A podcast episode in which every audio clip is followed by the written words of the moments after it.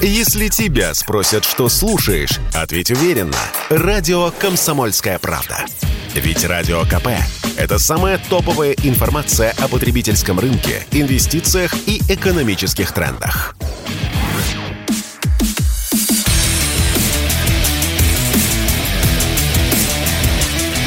Программа с непримиримой позицией.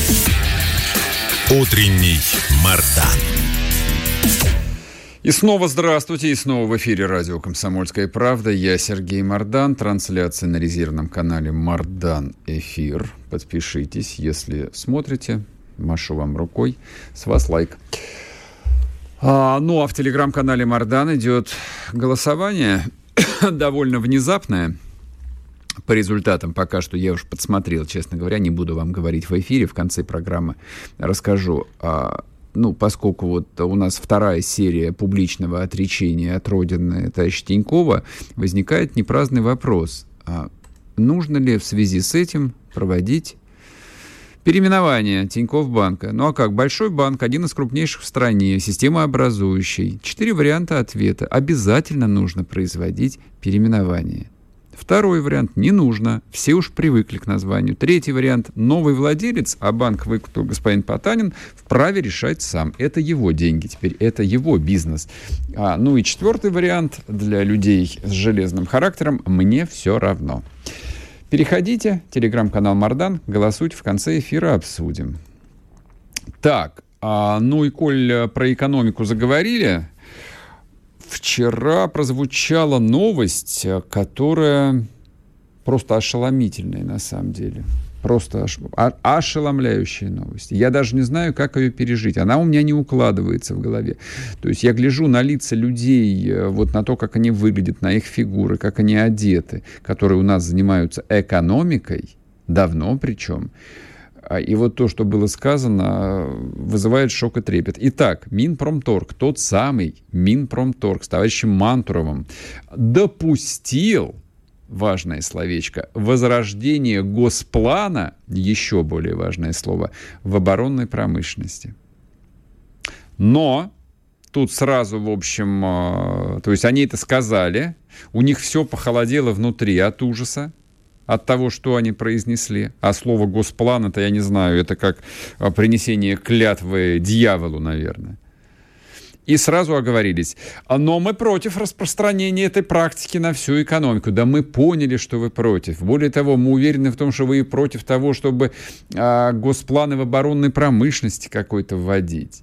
Но у меня а, другой вопрос возник. Вот а, в этой а, такой бодрящей новости в ней больше пиара, ну, для того, чтобы напомнить о себе, а слово «госплан», произнесенное в новостях, попадающее в заголовки, это практически то же самое, что произнести слово «Сталин».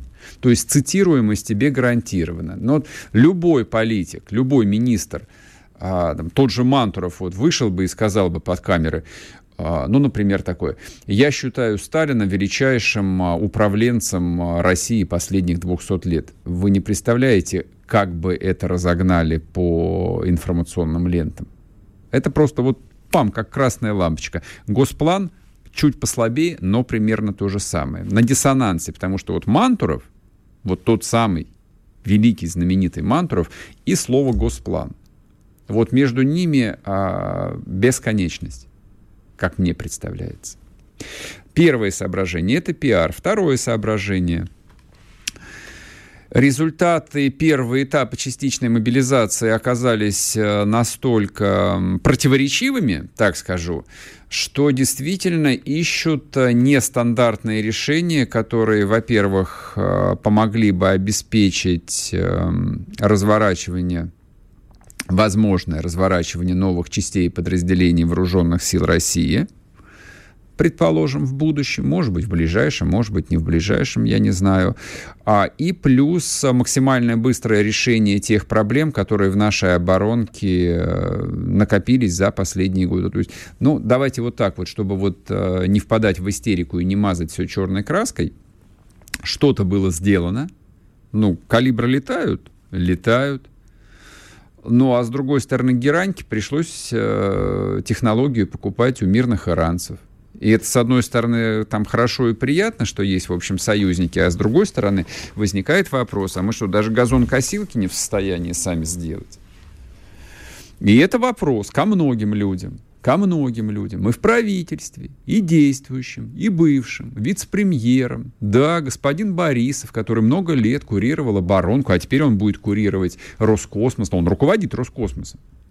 Вот, то есть э, я думаю, что начальники наши смотрят, ну, трезво на ситуацию. То есть, с одной стороны, как бы нельзя сказать, что вообще все плохо, но и с другой стороны, и хвалиться нечего. Поэтому, ну а почему бы и не обсудить возможность создания госплана? Я не очень глубоко знаю вот эту вот часть э, советской истории, то есть тут нужно с Евгением Спицыным разговаривать. Он хорошо знает. Мы с ним некоторое время назад говорили о том, вот как был устроен госплан, как он работал, как он менялся э, на протяжении э, там, первых 20 лет своего существования, да и на самом деле он менялся вплоть до окончания советской власти. То есть госплан образца 1932 года и госплан образца 1982 года, это, как известно, две большие разницы. Вот. А что мы сейчас можем сделать? И из кого госплан должен состоять? Из каких людей? Вот а, тут а, у меня начинает в голове искрить. Сейчас объясню почему.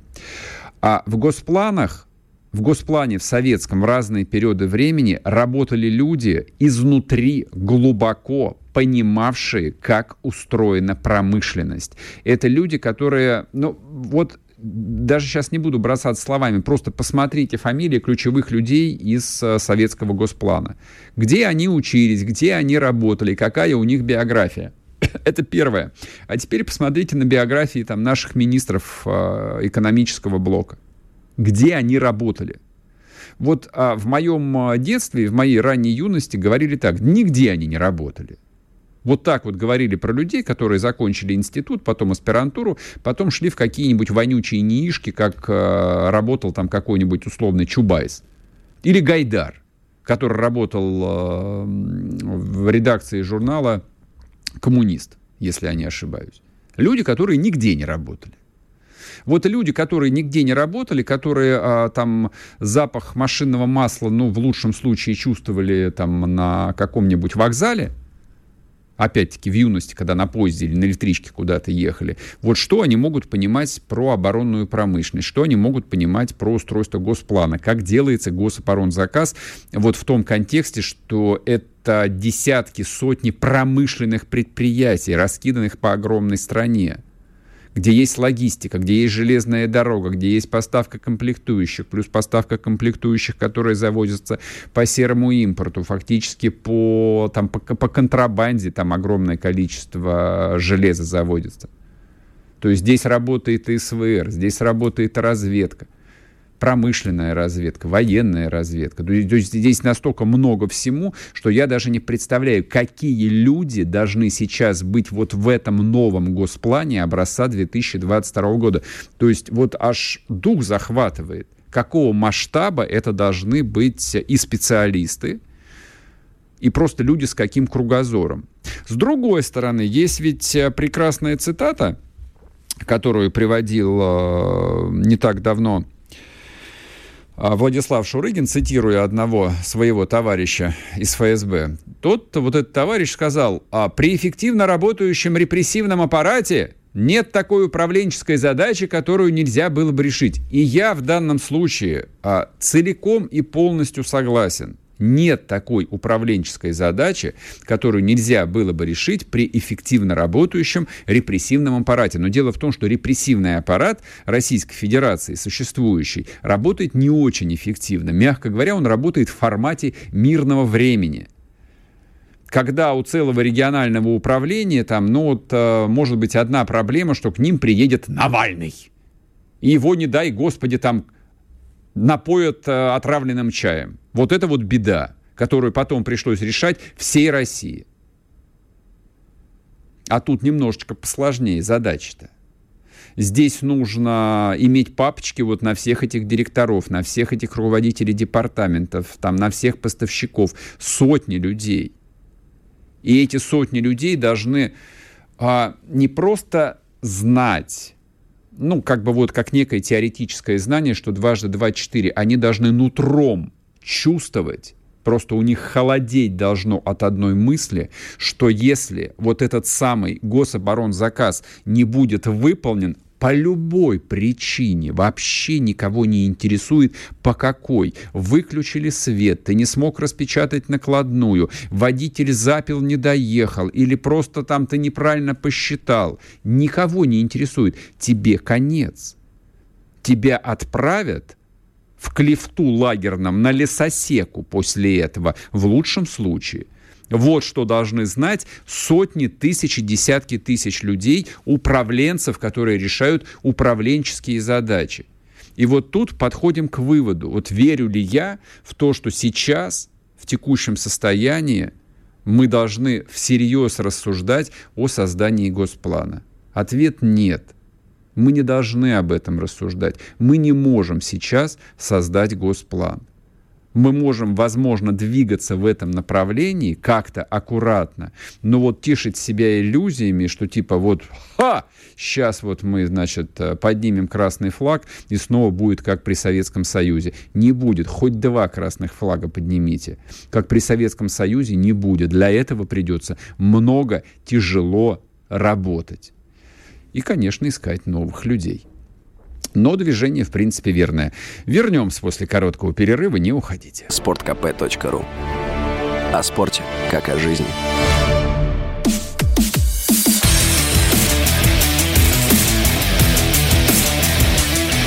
Программа с непримиримой позицией. Утренний Мардан. Пам. И снова здравствуйте, и снова в эфире радио «Комсомольская правда». Я Сергей Мардан. Ну что, друзья мои, ну что, друзья мои, как бы Россия, как вы помните, энергетическая сверхдержава. Я даже не помню, кому принадлежит авторство этой гениальной э, концепции. Вот, подозреваю, подозреваю, что все же, наверное, верховным главнокомандующим, а кому же еще. Но, в общем, довольно долго с этой темой тянулся сбежавший из нашей родины Чубайс. Тоже, видите ли, был энергетиком в свое время. Но Чубайс бежал, а энергетика осталась при всем при том. И, в общем, как ни крути, а мы действительно энергетическая сверхдержава. А как обстоят дела на этом фронте? А будут ли у нас а, деньги в бюджете, соответственно, будут ли из этих денег платиться пенсии, будут ли деньги на развитие, на строительство военных кораблей и много чего другого полезного. В общем, у меня полным-полно вопросов, хотел бы их задать человек, который разбирается в вопросе. Александр Фролов, у нас сегодня в эфире заместитель генерального директора Института национальной энергетики. Александр Сергеевич, приветствую. Здравствуйте, здравствуйте. Так на рынке тесно. Тут мы со своим газом, но у нас, правда, трубу взорвали. А турки, в общем, как-то ведут себя довольно странно. Я боюсь, как бы там, в общем, и с турками воевать не начал, там не пришлось в ближайшее время. Вот, на фоне разговоров про газовый хаб. А Катар а, тоже, в общем, бузит, но газа у них до чертовой матери. Ну, вот так вот, много всего. Пожалуйста, вот опишите текущий расклад – как будем мы жить? Люди, простые люди, я сразу, вот сразу вот задам вам направление. Люди беспокоятся о вещах простых прежде всего. Вот нас э, там убедили в том, что бюджет во многом зависит именно от э, нефтедолларов, от денег, которые платит «Газпром». Эти деньги-то будут в горизонте ближайших э, лет трех хотя бы или нет? Ну, эти деньги в любом случае случаи будут. А, я про каждого отдельно взятого гражданина, конечно, не скажу, но подозреваю, что будут жить примерно так же, но в ближайшее время может быть немножечко похуже. А, давайте так. А, что касается поступлений в бюджет, а то у нас есть замечательная счетная палата, которая уже все посчитала. Прогноз на 2022 год весьма и весьма хорош, то есть поступления нефтегазовые будут рекордными вообще за все время наблюдений, при том, что рубль еще и укрепился, то есть нельзя списать только на то, что вот произошла произошло ослабление национальной валюты, и за счет этого больше рублей мы получили. Нет, за счет высоких цен, за счет более высоких цен на газ, за счет достаточно высоких цен на нефть для того, чтобы увеличить поступление в российский бюджет, мы получим, да, э, мы получим порядка 11-12 триллионов рублей. Ну, если мы говорим именно про федеральный бюджет. Угу. В следующем году произойдет снижение. Ожидается, что снижение будет э, до уровня, который примерно равен уровню поступлений в 2021 году. На тот момент уровень поступлений, опять же, был рекордным, если мы говорим именно про нефтегазовые доходы.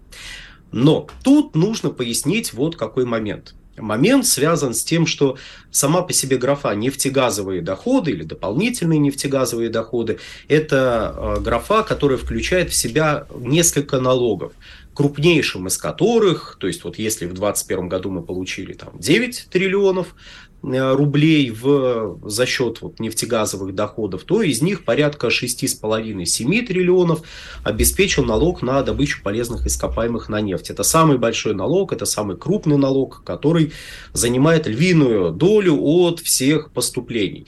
И эти поступления связаны с, ну точнее размер этих поступлений связаны, а, связаны с объемом добываемого сырья, связаны с а, ценой этого сырья на мировом рынке и с курсом национальной валюты.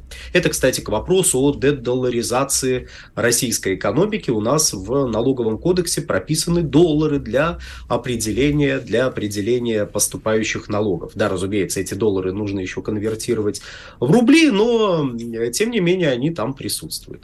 И учитывая, что с декабря 2022 года наши европейские партнеры в массе своей, не все, но в массе своей, прекращают покупать российскую нефть, а, скорее всего, произойдет снижение добычи. Снижение добычи ожидается в том числе и довольно оптимистично настроенными по отношению к нам а, специалистами ОПЕК. Они публикуют свои прогнозы краткосрочные, а, ежемесячно, и там отмечается, что да, действительно, вот Российская Федерация снизит добычу. Правда, по их, по их оценкам это будет несколько сотен тысяч баррелей в сутки, что на фоне а, добычи только сырой нефти порядка 10 миллионов баррелей не выглядит такой большой проблемы, но тем не менее это не может не сказаться на государственном бюджете. В свою очередь такое незначительное снижение, при том, что рынок Европейского Союза вмещал ну, порядка 2-2,5 миллионов баррелей в сутки сырой нефти,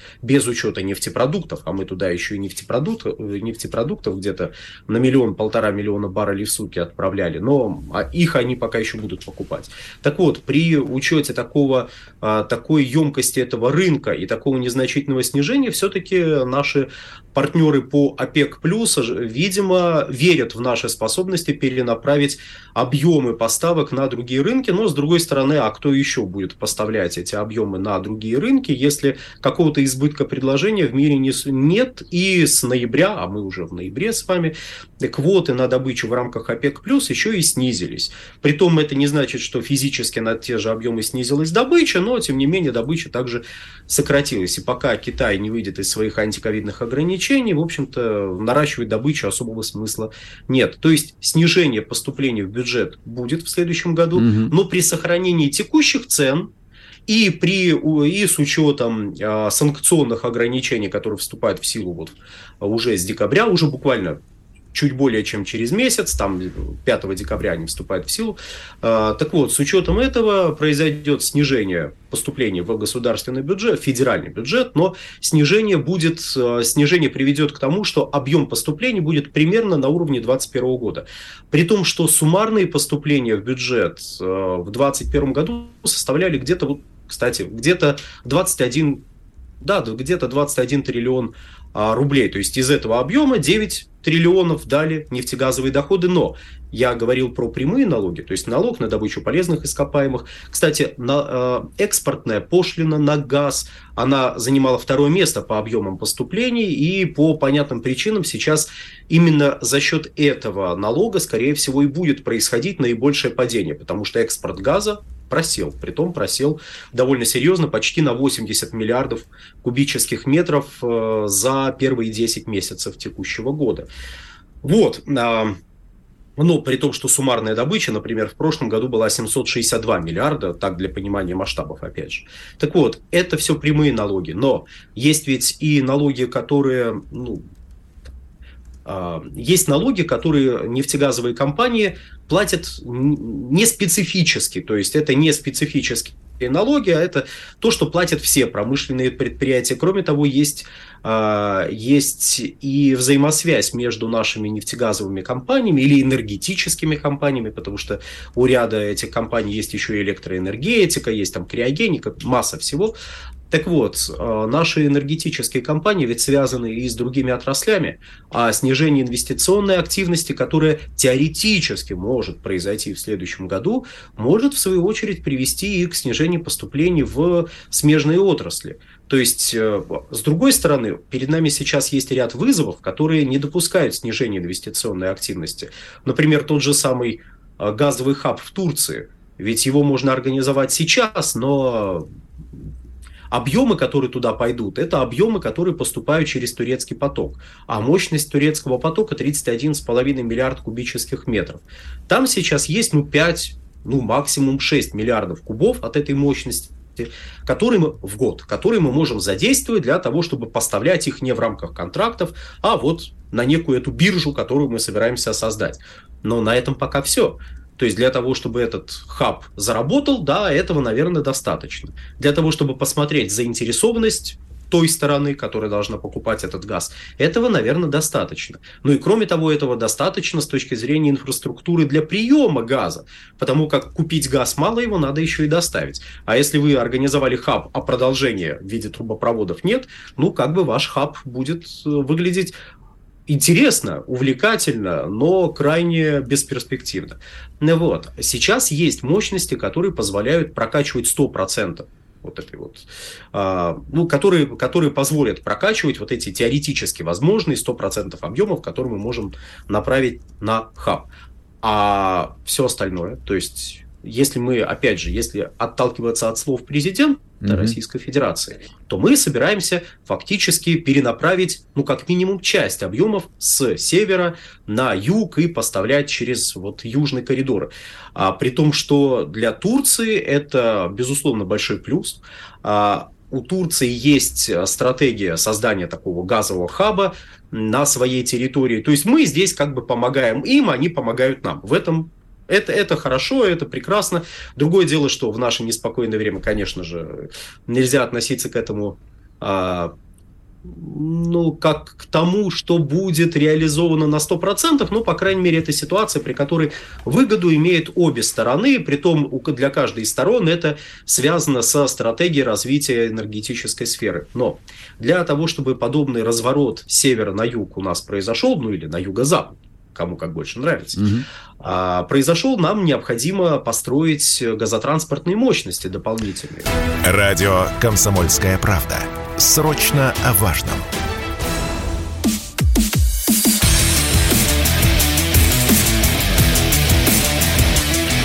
Программа с непримиримой позицией. Утренний Мардан. И снова здравствуйте, и снова в эфире радио «Комсомольская правда». Я Сергей Мордан и Александр Фролов. Александр Сергеевич, прошу вас, я вас перебил на полслоя. Вы как бы оптимистично говорили да, да, о да, том, да. что взаимовыгодный бизнес, все Ура, зарабатывают, да. да, и все такое прочее. Вы сами-то в это верите? Я, конечно, в это верю. Я, правда, кстати, замечу, что вот Данил, Данил ну, так что я пройду этот вот, вот тест, который у вас там, а, который у вас там программное обеспечение обещает проводить. А, кстати, заметьте, хорошая уверенность, она наверняка может что хотел сказать, Данила Галицкий ведь еще и э, королевскую корону из рук э, папских послов принял, а его дети профукали все, что он смог в своей Галицко-Волынском а княжестве Так жизнь наработать. бывает, да. Пап зарабатывает, а дети, да, да все, да, спу... да, да, все да. спустили главное, на группу. Это... Так, так что нужно учиться на этом примере не тому, что он там что-то попытался объединить, а тому, чтобы как, как бы нам не потерять хорошие наработки. И вот о хороших наработках. Смотрите, э, турецкий поток ведь возник на, на основе проекта «Южный поток» который предполагал не в Турцию вести газопровод, а совсем даже наоборот, сразу в Болгарию, потом в Сербию и дальше, дальше до Северной Италии, Австрии и Венгрии. А, ну и часть газа, конечно, должна была из этого газопровода идти в Турцию. Но из-за замечательной позиции Брюсселя, из-за замечательной позиции Болгарии, в общем, из-за всех этих замечательных позиций газопровод построен не был, на его основе возник турецкий поток, который, мощность которого была в два раза, ну, мощность которого в два раза меньше, чем у предполагавшегося Южного потока. Угу. При этом инфраструктура на территории Российской Федерации, которая должна была обеспечивать поставки вот этих 63 миллиардов кубических метров газа для Южного потока, э, строилась. И была построена наполовину, был построен западный маршрут, а восточный маршрут поставок, ну там две таких э, нитки, которые назывались Южный коридор, просто Южный коридор, не путать с Южным газовым коридором. Южный газовый коридор – это поставка азербайджанского газа в Турцию и Евросоюз, а Южный коридор – это вот, соответственно, строительство газотранспортных мощностей по территории России на юг к побережью Черного моря. И году в 2018-2019 к идее достройки восточного маршрута вернулись, и в начале текущего года даже, даже начались уже работы в Волгоградской области. Там предполагалось построить 500 километров газопроводов, расширить мощности компрессорных станций. Ну, то есть работа на нашей территории для того, чтобы расширить поставки по турецкому потоку, велись и ведутся, видимо, на данный момент, хотя особо громко об этом не кричат, потому что, ну, потому что зачем сейчас в наше неспокойное время о таких вещах кричать? Вот, то есть достроить эти мощности можно довольно быстро по, ну, в масштабах газовой отрасли, разумеется, это не то, что завтра они будут построены. Это значит, что в рамках подобного рода проектов э, данную часть этого проекта можно реализовать довольно быстро, потому что он уже реализуется. А дальше вопросы по строительству газопровода по Черному морю. Черное море, оно немножечко глубже, чем Балтийское раз в 10. И максимальная глубина залегания газопровода на дне Черного моря, опять же, в 10 раз а, больше, чем глубина залегания в том же Балтийском море, где северные потоки прокладывались. То есть там 200 метров в Балтийском море, а тут 2 километра и даже более. И, значит, нужно судно-трубоукладчик, которое будет способно укладывать подобные трубы. А тут возникает вопрос про санкции Соединенных Штатов Америки. Есть такой замечательный закон о защите энергетической безопасности Европы, который включен в, в бюджет Пентагона, в оборонный бюджет э, Соединенных Штатов Америки. А, да, закон включен в бюджет, я понимаю. Это, это такая странная американская матрешка, но это нормально. Для американских матрешек это вполне подобающая ситуация. Так вот, этот закон как раз э, привел к тому, что задержалось строительство Северного потока-2 в свое время, то есть он, э, он заработал этот вот, э, этот закон заработал с декабря 2020 с 20 или 21 декабря 2020, 2019 года, потом подсанкционная деятельность в рамках этого закона была расширена в, для уже в рамках бюджета на 2021 год. Ну и, собственно говоря, с тех пор, а, с тех пор ничего особо не изменилось. А, казалось бы, при чем тут «Северные потоки-2», при чем тут этот закон, а, а при том, что в рамках этого закона под санкции подпадает многочисленная, многочисленная деятельность по обеспечению строительства и непосредственному строительству газопроводов, соединяющих Россию и Германию, а также Россию и Турцию. То есть, если сейчас строить такой газопровод, то под него будет тяжело найти судно-трубоукладчик. Я не уверен, у меня просто нету соответствующих данных, что после модернизации академика Черского он сможет обеспечивать подобного рода трубоукладку. Соответственно, ага. вопрос, за счет чего, за счет каких мощностей это будет сделано. Ну, то есть, ответ на этот вопрос, в общем-то, уже надо бы искать. Я думаю, его в течение последних недель трех, как минимум, наверное, э, дольше ищут. Э, почему недель трех? Потому что в рамках российской энергетической недели было объявлено о том, что у нас такой новый поворот, э, а это было три недели назад примерно. Вот, и вот эта часть мне представляется наиболее сложной во всей этой истории. Может быть, я глубоко заблуждаюсь, но, тем не менее, для меня лично не очевидно, как это сделать. Укладкой турецкого потока занималась компания Эни, которая занималась, собственно говоря, непосредственно трубоукладкой. Вот, а, это итальянская компания, которая сейчас с нами в контрах. Ну, это понятно, да, да, неудивительно. Да, ну и остальные компании, которые теоретически, ну, за пределами периметра «Газпрома», которые теоретически могли бы принять в этом участие, например, компания «Allseas», тоже вряд ли подпишутся под это дело. Она совершенно точно не будет в этом участвовать. Собственно говоря, для нее даже первое относительно легкие санкции, которые предполагались mm-hmm. в рамках первой редакции этого закона о защите энергетической безопасности Европы. Я считаю, что нам надо поучиться у наших геополитических партнеров, которых мы ругаем, умению, умению лицемерить. По, поучиться не для того, чтобы перенять, а по крайней мере для того, чтобы, а, для того, чтобы ну, вот, радоваться такому искреннему, веселому и задорному лицемерию. Mm-hmm. Что вы там защищаете, от кого защищаете, непонятно, но звучит и звучит красиво. Так вот, эта компания, собственно, и прекратила строить в свое время Северный поток-2, потому что испугалась санкций. Mm-hmm. Сейчас ситуация не изменилась. Она вряд ли скажет, ну, теперь это все нормально, теперь это все хорошо. Я, конечно же, дам вам, вам свои суда, которые будут заниматься трубоукладкой. В общем, это для меня немного не ясно, но если подобного рода заявление делалось, я так подозреваю, что оно должно было как-то прорабатываться. Оно же не может э, быть просто в никуда. Ну, теоретически, мы можем так теоретизировать, конечно, можно проложить газопровод по суше, но это будет весьма протяженный маршрут. Да, весьма есть... протяженный, весьма опасный, поэтому я что-то сильно да. сомневаюсь, что альтернатива морской трубе как бы в, в этом формате она существует. Но вот э, как бы не претендуя э, вот на статус энергетического эксперта, это целиком ваше, я вот свои пять копеек все же вставлю. Пока что, конечно, это все похоже, похоже пока на обмен политическими декларациями, все ж таки.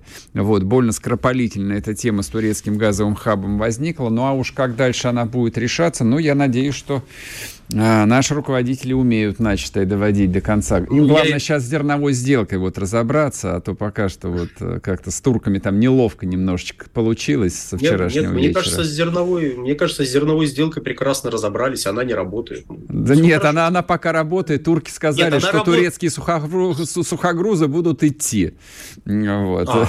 Да, Прекрасно. вот так, да. Этого, этого, этого не прочитали с утра еще а, на самом ну, деле. Да, как, как, же ты, как же я так оплошал. Ну, раз турецкие сухогрузы будут идти, все нормально. Все да, хорошо. Александр, спасибо. Да, мы да. просто сейчас уже заканчиваем программу. Спасибо вам большое. Тема такая, а, по счастью или к несчастью, неисчерпаемая. Я надеюсь, что в ближайшее время мы с вами увидимся и услышимся, да, и да, будем смотреть, что же там на самом деле происходит. Может быть, действительно по земле начнут трубу тащить без всяких этих чертовых швейцарских э, трубоукладчиков. Посмотрим.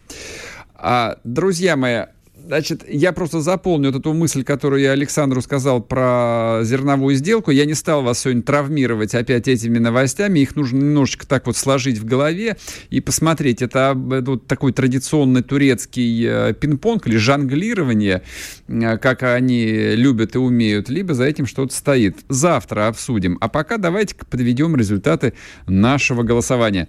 Подведем результаты нашей демократии в отдельно взятом телеграм-канале Мардан. В связи с предательством Олега Тинькова надо ли переименовать Тиньков банк?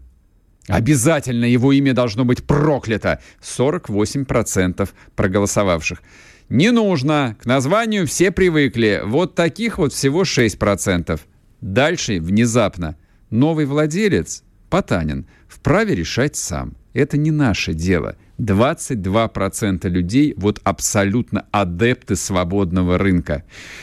А, ну и последнее, это вот э, просто хладнокровные римские легионеры, которые дошли до Британии. Мне все равно. 24% голосов. 20 тысяч человек проголосовал на минуточку, а весьма представительно. Вот так вот думает добрый русский народ. Ответственно, спокойно, рассудительно.